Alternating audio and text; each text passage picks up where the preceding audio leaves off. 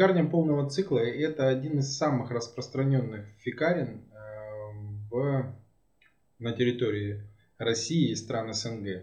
Поэтому э, можно говорить о том, что пекарни полного цикла в полной мере популярность начали приобретать с 2013 года. И в том формате, в котором они есть сейчас, э, они, наверное, окончательно сформировались, э, наверное, к 2015 или 2016 году. То есть это формат, э, который подразумевает э, под собой приготовление изделий на месте, там, где они реализуются. То есть это совмещение производственной площадки и торгового зала. Совмещение производственной площадки и торгового зала наиболее актуально, ну, потому что пекарня полного цикла в глазах гостей дает максимально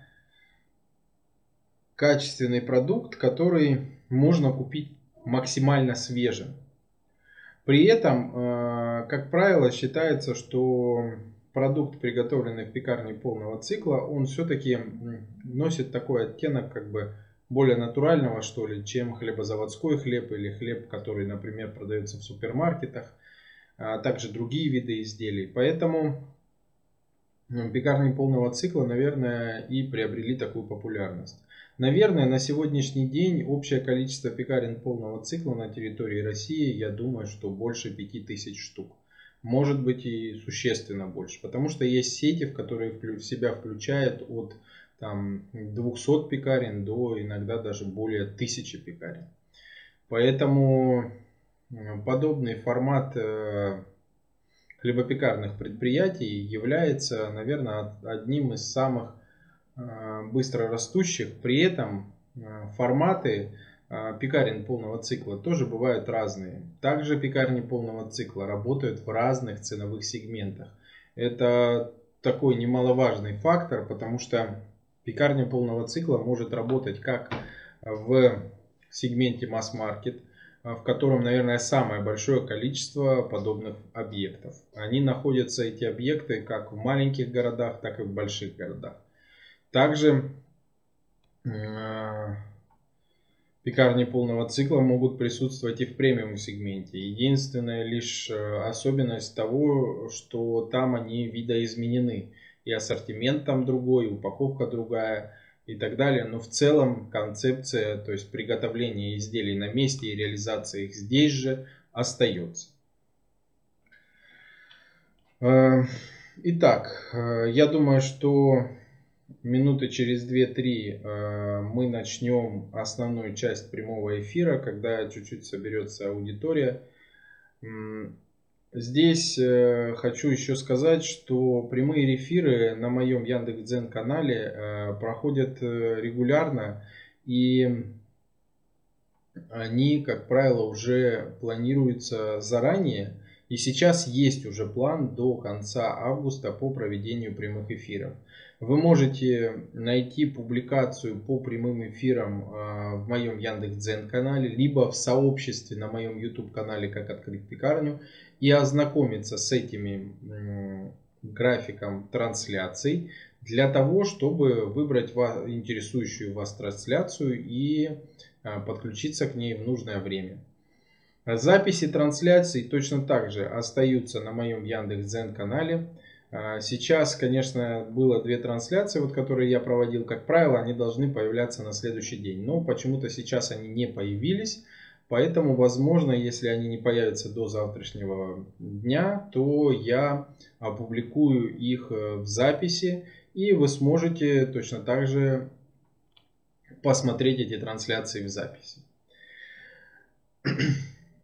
Также хочу сказать о том, что у меня есть э, подробная книга-инструкция, которая называется «Как открыть хлебопекарный и кондитерский бизнес», которая вкратце поможет вам ознакомиться с алгоритмом открытия пекарни полного цикла или кондитерского или хлебопекарного предприятия а, в более вдумчивом формате, не в рамках прямого эфира, а, например, ну, на бумажном носителе или в электронном носителе. Данная книга доступна а, на, в магазине Литрос. А также э, физически ее вариант доступен на Озоне и еще на ряде а, других интернет-ресурсов, и, а также в книжных магазинах.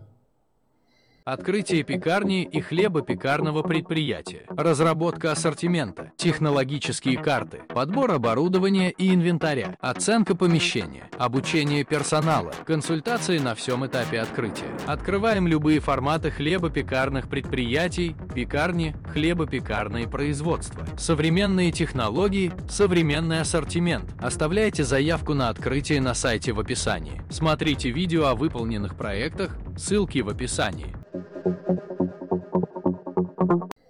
А, также данную книгу можно приобрести на моем сайте dmbook.ru. А, недавно, а, в, июне, в июле, получается, этого года я выпустил первый сборник рецептур хлебобулочных изделий. Он подходит как для использования в пекарнях полного цикла, так и в кафе, ресторанах э, и других предприятиях, а также подходит э, для того, чтобы э, использовать его дома. А, ну, наверное, давайте начнем основную часть прямого эфира, а именно про алгоритм открытия пекарни полного цикла. Алгоритм открытия пекарни полного цикла выглядит следующим образом.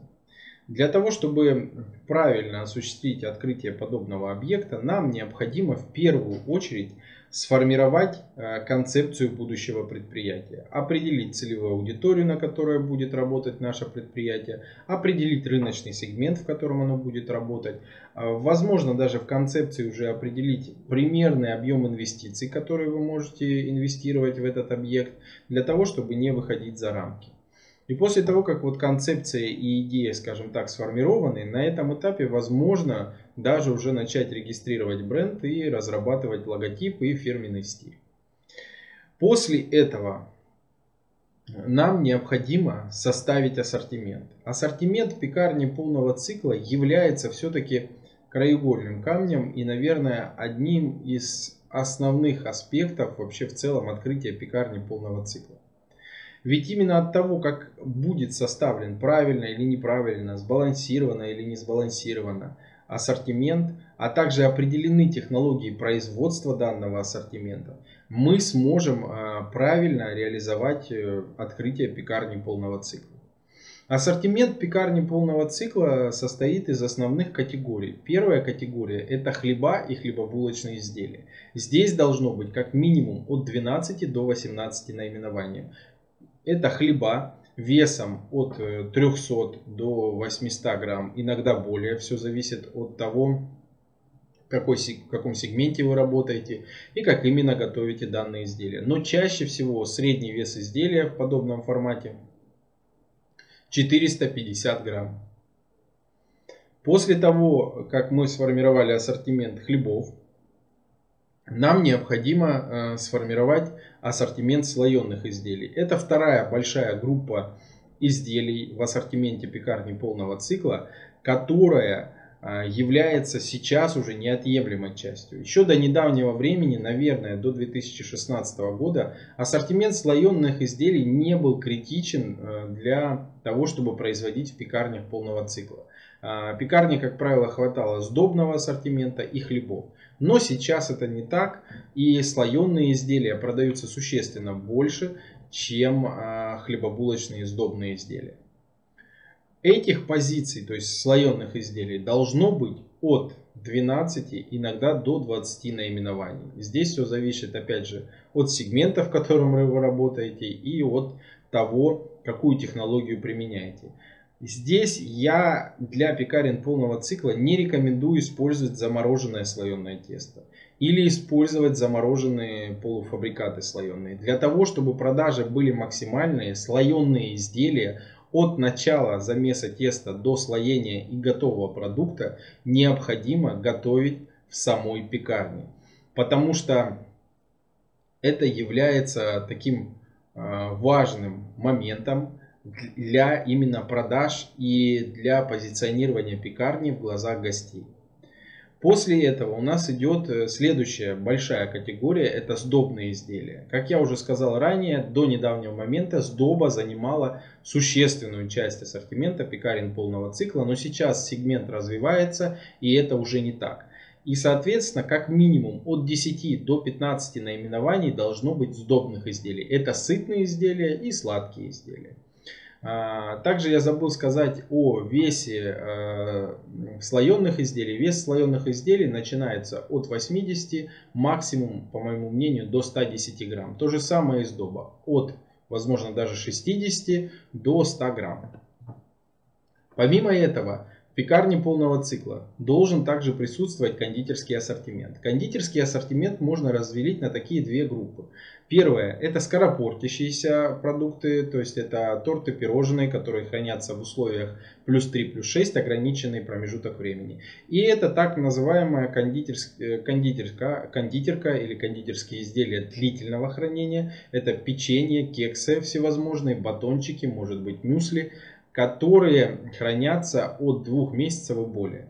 На самом деле в ассортименте пекарни полного цикла сейчас э, ну, редко, когда встретишь изделия длительного хранения, да, именно печенье, кексы, там, а, какие-то батончики. Но по моему мнению, такие продукты существенно увеличивают средний чек и как следствие как бы и, э, обладает такой, как бы, таким свойством, как наполнение витрины и полок пекарни э, для того, чтобы в глазах гостей, опять же, пекарня была максимально э, ну, как бы наполнена. Потому что ассортимент, э, собственно, Открытие пекарни и хлебопекарного предприятия. Разработка ассортимента. Технологические карты. Подбор оборудования и инвентаря. Оценка помещения. Обучение персонала. Консультации на всем этапе открытия. Открываем любые форматы хлебопекарных предприятий, пекарни, хлебопекарные производства. Современные технологии, современный ассортимент. Оставляйте заявку на открытие на сайте в описании. Смотрите видео о выполненных проектах, ссылки в описании хлеба и хлебобулочных изделий выкладывается каждый день. А печенье и кексы, их можно как бы выкладывать там раз в неделю или раз в две недели. Все зависит опять же от сроков хранения. И поэтому э, мы можем все-таки делать заготовку на какой-то промежуток времени, красиво ее упаковывать и тем самым увеличивать средний чек, потому что гость э, лучше купит плюс-минус за ту же цену у вас печенье, потому что оно будет э, свежее, чем в магазине однозначно. И вы можете сделать какие-то альтернативные вкусы, альтернативные виды печенья, которые а, даже в магазине и не будет встречаться. После того, как э, э, определили вот эти категории, да, определили то, что у нас должны быть и кондитерские изделия, также в пекарне полного цикла должен быть так называемый дополнительный ассортимент. Под этим я подразумеваю те изделия, которые пекарня не производит, а закупает у сторонних производителей согласно, своему, а, согласно своей ассортиментной матрице, а также согласно э, тому рыночному сегменту, который она занимает. И здесь достаточно большое количество подобных изделий. Это могут быть батончики, фитнес-батончики, фитнес-печенье. Это может быть какие-то изделия типа хлебцов и так далее. То есть это здесь может быть максимально широкий ассортимент. Важно понимать, чтобы он вписывался в основную концепцию пекарни, этот ассортимент, чтобы он был максимально эффективен, то есть над ним нужно работать, чтобы, опять же, не закупать лишнего и не закупать те товары, которые плохо продаются. А, а для этого у нас э, в дальнейшем, я уже по алгоритму расскажу, у нас должна быть обязательно программа учета. По ней мы поговорим чуть позже. И вот мы э, подобрали дополнительный ассортимент, Ассортимент напитков в пекарне должен быть представлен минимум 15 наименованиями. Это холодные и горячие напитки. Горячие напитки это чай, кофе. Холодные это бутилированные напитки сторонних производителей, а также бутилированные напитки, которые, возможно, могут производиться в самой пекарне полного цикла. Это, например, морсы и компоты. А, помимо этого должны быть и дополнительные продукты, которые, скажем так, не пищевые. Это могут быть одноразовые вилки, ложки, если это необходимо, да, какая-то упаковка, пакеты и так далее. Здесь вы можете их продавать э, как, ну, как продавать, так и можете просто э, отдавать гостю. Но ассортимент этот тоже должен быть. Что же касается упаковки ассортимента, э, конкретных ассортиментных позиций, они могут быть э, как э, ну, стандартная какая-то упаковка, также может быть и брендированная. Но в большей степени брендированная упаковка это упаковка, которая э, все-таки э, присуща больше среднему, среднему плюс сегменту и э, премиальному сегменту. В масс-маркет сегменте реже встречается брендированная упаковка. Но опять же, если это сетевое предприятие, то, конечно, обязательно она будет. Итак, мы составили ассортимент. После того, как мы составили ассортимент, необходимо все-таки а, составить технологические карты на весь ассортимент. В этом вам может помочь технолог, либо если вы обладаете самостоятельным опытом, вы можете сделать их самостоятельно. Технологические карты обязательны для изготовления изделий и они нужны в первую очередь для работы, во вторую очередь для просчета себестоимости того или иного изделия. И отсюда следует, что на весь ассортимент, помимо технологических карт, у нас также должны быть и калькуляционные карты. Калькуляционные карты это те, тот документ, который позволяет понять, какая себестоимость у наших изделий, сырьевая именно. После того, как мы составили два вида этих документов, нам необходимо подобрать технологическое оборудование и инвентарь. Технологическое оборудование и инвентарь подбор их я разбирал э, вчера в прямом эфире, но также я могу провести еще отдельный прямой эфир, они, собственно, запланированы на конец уже августа. Э, там вы можете подробно узнать о том, как подбирать технологическое оборудование и инвентарь. Здесь я всего лишь как бы частично расскажу о том, как это делать. А, технологическое оборудование, понятное дело, подбирается на основе ассортимента, на основе технологических карт и конкретно прописаны технологии приготовления. Как правило, весь ассортимент э, прорабатывается с точки зрения а, блок-схем. То есть, например, для одной технологической карты мы составляем блок-схему с процессами производства. Также составляем для всех технологических карт. Потом объединяем в единую блок-схему. И вот вот эти вот участки, скажем так, э, части блок-схемы являются участками производства. И для каждого участка производства мы подбираем свое оборудование и инвентарь. В пекарне полного цикла как минимум 4 основных участка производственных э, процессов, которые происходят в ней и там есть разные этапы, как в самих технологических участках, так и во взаимодействии технологических участков точно так же есть особенности. Для этого, для того, чтобы правильно это все сделать, нам необходимо применить ряд действий. Я об этом расскажу в отдельном прямом эфире. После того, как мы подобрали технологическое оборудование и инвентарь, у нас известен ассортимент, а также известна концепция и так далее, нам необходимо сформировать э, требования, технические требования для помещения.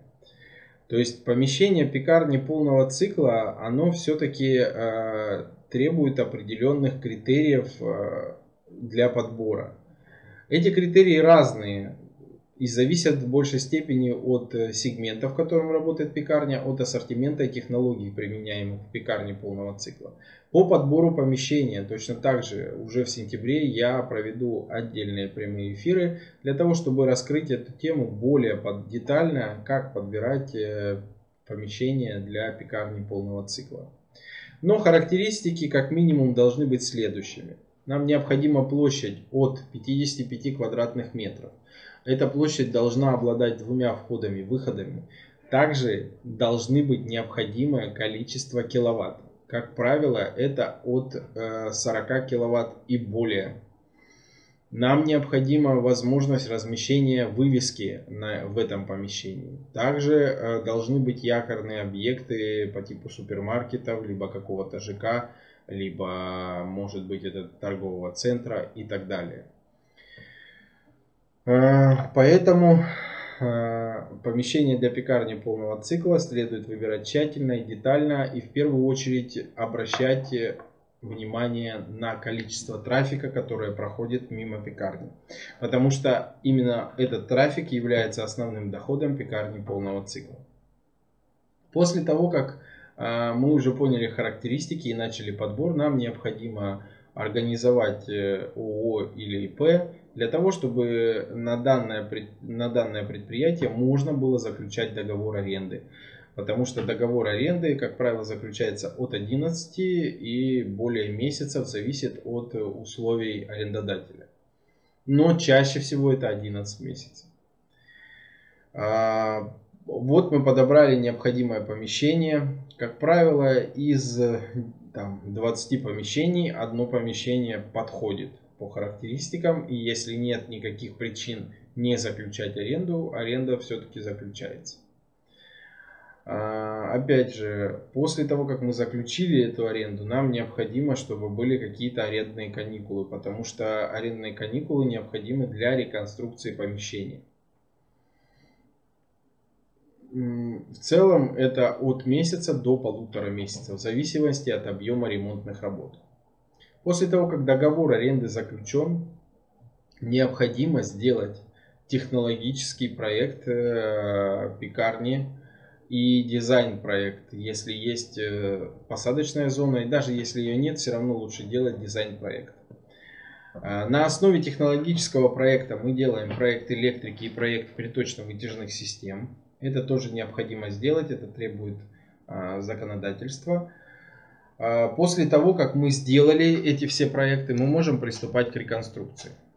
Параллельно с реконструкцией мы подбираем технологическое оборудование и инвентарь и постепенно начинаем его закупать. Потому что технологическое оборудование и инвентарь может э, приходить как быстро там, допустим, за несколько дней, а некоторые позиции, если там есть особенные какие-то позиции или оборудование, которое ну, существенно стоит дороже, то есть оборудование не из сегмента масс-маркет, то, как правило, его не бывает по наличию и требуется его ждать от двух месяцев и более.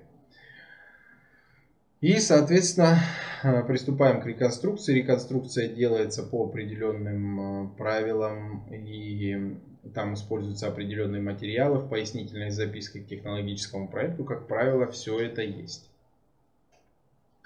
После того, как э, реконструкция осуществлена и уже находится на финальной стадии, необходимо постепенно, либо уже зафиналено, необходимо завозить технологическое оборудование и инвентарь и делать пусконаладочные работы, а параллельно э, с окончанием ремонтных работ нанимать персонал. Персонал пекарни полного цикла, как правило, состоит из трех человек в смену. Это пекарь, два человека, это один помощник пекаря и административный персонал, это, как правило, продавец. Но если собственник сам не управляет пекарней, то тогда нужен еще менеджер, который помог бы в управлении пекарней полного цикла. А, после того, как персонал подобран и нанят, а, нам а, необходимо обучить его. Обучение может э, быть э, разными способами. Один из самых простых это дать технологические карты пекарям, которые умеют с ними обращаться и, собственно, чтобы они воспроизвели те изделия, которые вам нужны. Второй способ это нанять шеф-пекаря или технолога, который обучит персонал. И третий способ это обучиться самостоятельно приготовлению изделий и обучить персонал. Так или иначе, обучение требуется, потому что у всех опыт разный, а вам нужны определенные виды изделий, определенная технология, определенное качество этих изделий, поэтому следует учитывать тот факт, что придется обучать. Обучение занимает от 10 до 12 дней, и после этого можно уже официально заниматься. В, среднем обуч... в целом обучение делится на три этапа. Первое – это проработка изделий и их утверждение.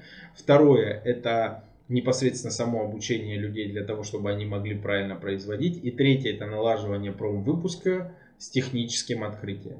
И после того, как промвыпуск налаженное техническое открытие прошло успешно, то есть мы отладили все процессы в пекарне, а, нам необходимо официально открываться. А, помимо этого, перед открытием следует подать заявление в Роспотребнадзор о том, что ваше предприятие начало функционировать. И здесь я забыл сказать о том, что э, нам необходимо заключить договора поставки с предприятиями, которые поставляют сырье, а также заключить договора поставки с теми предприятиями, которые поставляют упаковочные материалы и расходные материалы.